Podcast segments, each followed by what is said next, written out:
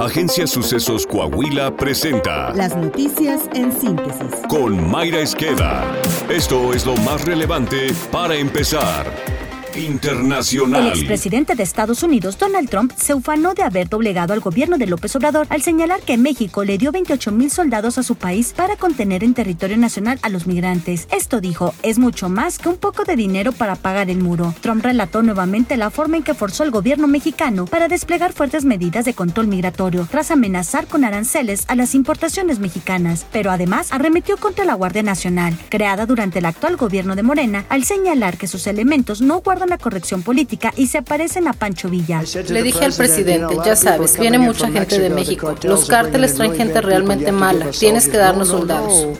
No, no haré eso. Dije que no. Tienes que hacerlo. ¿Cuántos necesitas? 28 mil. Eso es mucho. Eso es un montón de soldados. Pancho Villa, ya sabes, con las balas listas. Pancho, estos soldados tampoco son políticamente correctos. Nacional. A 30 años de que se empezaron a documentar los asesinatos de mujeres en Chihuahua y Ciudad Juárez, la violencia se ha extendido de manera incontenible a todo el país, sentenció Amnistía Internacional. El organismo dijo que aunque México cuenta con un importante entramado jurídico e institucional para prevenir y erradicar la violencia contra las mujeres, la falta de presupuesto, ineficacia y negligencia de las autoridades impiden su aplicación. Ello durante el acto conmemorativo efectuado ante la emblemática Cruz de Clavos ubicada en la Plaza Hidalgo, frente al Palacio de Gobierno de la ciudad de Chihuahua. Al cierre del acto se interpretó la canción Ni una más y se colocó una ofrenda en la placa que recuerda a la activista Maricel Escobedo, asesinada frente al Palacio de Gobierno. Si continúa la apreciación del peso frente al dólar, el efecto en las finanzas públicas será un déficit de 75.555 millones de pesos debido a menores ingresos petroleros, advirtió el Centro de Investigación Económica y Presupuestaria. Hasta junio pasado se registró una reducción de 31.3% en los ingresos de Pemex y en el Fondo Mexicano del Petróleo, en comparación con lo estimado en la Ley de Ingresos de la Federación. Otro efecto que se presenta es una reducción en la deuda per cápita, la cual bajó 7% al pasar de 113.719 pesos en 2022 a 107.145 pesos al mes de junio del presente año. Julio fue el mes más caluroso del que se tenga registro en México, de acuerdo al Servicio Meteorológico Nacional. En contraparte, durante ese mes se registró déficit del 20% en la precipitación pluvial acumulada, calculada en 99.8 milímetros. El organismo apuntó que a nivel nacional se registró una temperatura media de 27.6 grados Celsius, un grado más que el mismo mes de 2022 y casi dos más que en 2021. Pero el dato más alarmante es que el promedio para julio en el periodo de 1991 a 2020 fue de 24.7 grados, es decir, la temperatura subió 2.9 grados. Militarización.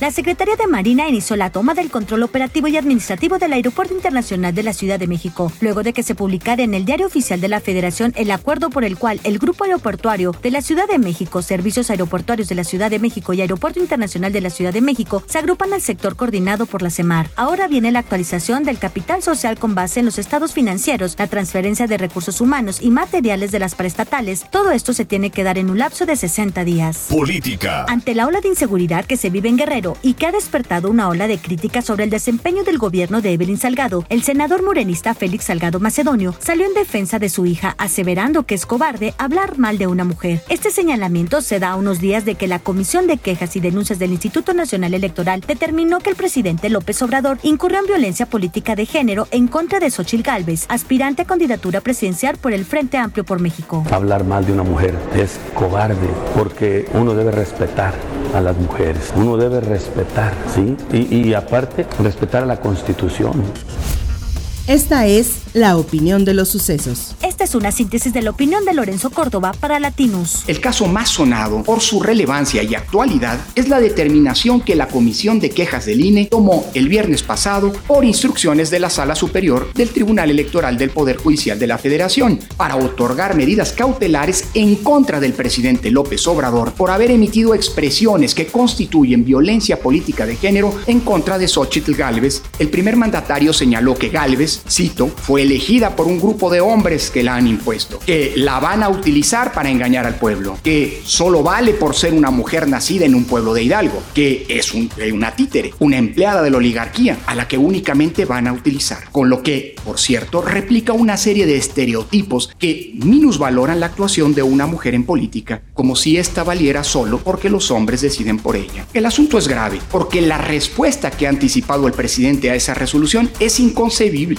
¿Dónde está la violencia? Esto es política, ha señalado el primer mandatario. Bajo esa premisa, la política no tiene límites y cualquier acto es válido con tal de conseguir ciertos objetivos. Lo que el presidente olvida es que el actuar político en una democracia tiene reglas, límites infranqueables, derechos que deben respetarse y esas regulaciones y fronteras están establecidas por su tan odiado derecho, por las leyes.